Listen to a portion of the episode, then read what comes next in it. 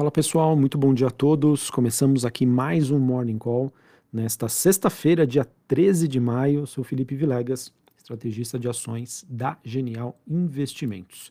Bom, pessoal, para esta sexta-feira a gente acaba tendo um dia de recuperação para os ativos de risco, em que nós tivemos fechamento é, em alta né, para as bolsas asiáticas, é, bolsas europeias subindo quase 2%, índices futuros norte-americanos subindo mais de 1%, o VIX, que é aquele índice do medo, queda de 3% a 30 pontos. É, índice dólar, dólar index, caindo 0,11, mesmo assim na região ali dos 104, quase 105 é, pontos. É, taxa de juros nos Estados Unidos a 2,89 de alta. Bitcoin subindo cerca de 6,5% a 30 mil dólares a unidade. Dia positivo para o petróleo da WTI, que sobe quase 2% a 108 dólares o barril. Queda para os metais industriais e o mesmo movimento acontece para o ouro, que cai 0,5% a 1.815 a onça Troy. Bom, pessoal, apesar desse dia mais positivo que a gente acaba acompanhando aí para os ativos globais, não tem como deixar de lado o fato de que a gente acabou tendo uma semana muito tensa, é, em que nós tivemos é, a divulgação dos dados de inflação nos Estados Unidos, que acabaram preocupando bastante o mercado. E o, o que eu consigo enxergar né, de movimentações para essa sexta-feira, ou seja, o que justifica essa alta, foram as palavras né, do Powell ontem, Powell, presidente do Fed, do Banco Central norte-americano, e de alguns dirigentes que trouxeram, de certa maneira, uma, entre aspas, tranquilidade para o mercado sobre o ritmo de elevação da taxa de juros nos Estados Unidos. Ah, eu acho que a inflação ainda continua persistente, a gente ainda tem uma situação bastante delicada envolvendo o conflito entre Rússia e Ucrânia. É, infelizmente, também na China, apesar de melhores sinalizações em relação à Covid-19, os lockdowns eles ainda persistem. Ou seja, né, nós temos ainda todos os eventos que fazem com que o mercado acredite que o processo inflacionário continue. A gente teve também pela manhã a divulgação de dados da produção industrial na Europa, teve uma queda de 1,8% por conta do conflito entre Rússia e Ucrânia. É, vem um dado, é, digamos assim, pior do que o esperado. E, enfim, pessoal, o que eu queria passar para vocês para essa sexta-feira é que, apesar desse dia de recuperação, o contexto né, internacional ainda continua bastante desafiador. Em específico, o que também justifica esse movimento de recuperação hoje é, foram as palavras então do Powell ontem que reforçou aí para o mercado a ideia de que esse ritmo né, de elevação da taxa de juros é, que o mercado cogitou, né, que poderia chegar a 0,75, deve ficar ali na faixa, na casa né, de meio por cento para as próximas reuniões. Ou seja, né, se você não tem, então, essa necessidade, essa urgência de subir o, a taxa de juros nos Estados Unidos tão rapidamente, e como a gente vem aí de semanas de grandes quedas né, e de grande volatilidade, isso acaba, isso acaba sendo, entre aspas, né, algo positivo para os mercados. Beleza? Então, é, não temos aí nenhuma grande novidade é, nessa, dessa, para essa sexta-feira, tá? Acho que os temas, eles continuam os mesmos. O mercado, ele vai se tornar ainda bastante vigilante é, em relação a, a esse processo de, de, retirada de estímulos, de normalização monetária nos Estados Unidos.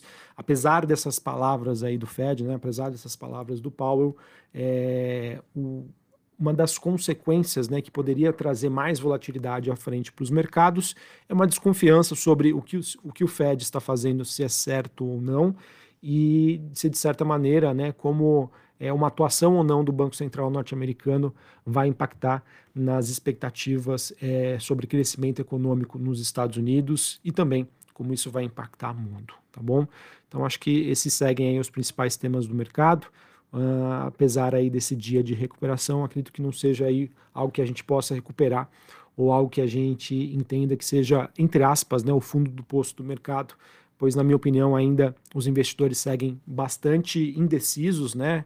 Uns defendem que sim, o fundo do poço já chegou, mas eu acho que isso muito mais se deve a uma questão de, de ajuste de posições, né, é, levando em consideração que a questão técnica, ou seja, os mercados caíram muito forte é, e rapidamente, então isso abre espaço para essas recuperações, mas ainda consigo ver um cenário bastante desafiador aí sobre essa questão inflacionária e principalmente como que o Banco Central norte-americano vai lidar com isso. A temporada de balanços aqui no Brasil segue a todo vapor.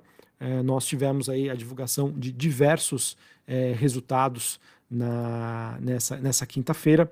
E para hoje, né, após fechamento do mercado, a gente tem Semig, Cosan, Cirela, M. Dias Branco e Raizen divulgando seus números. É, olhando para a agenda do dia, a gente acaba tendo uma agenda fraca, em que é esperado somente a divulgação às 11 horas da manhã do sentimento da Universidade de Michigan, em que há uma expectativa de uma queda diante aí desse processo inflacionário tá bom?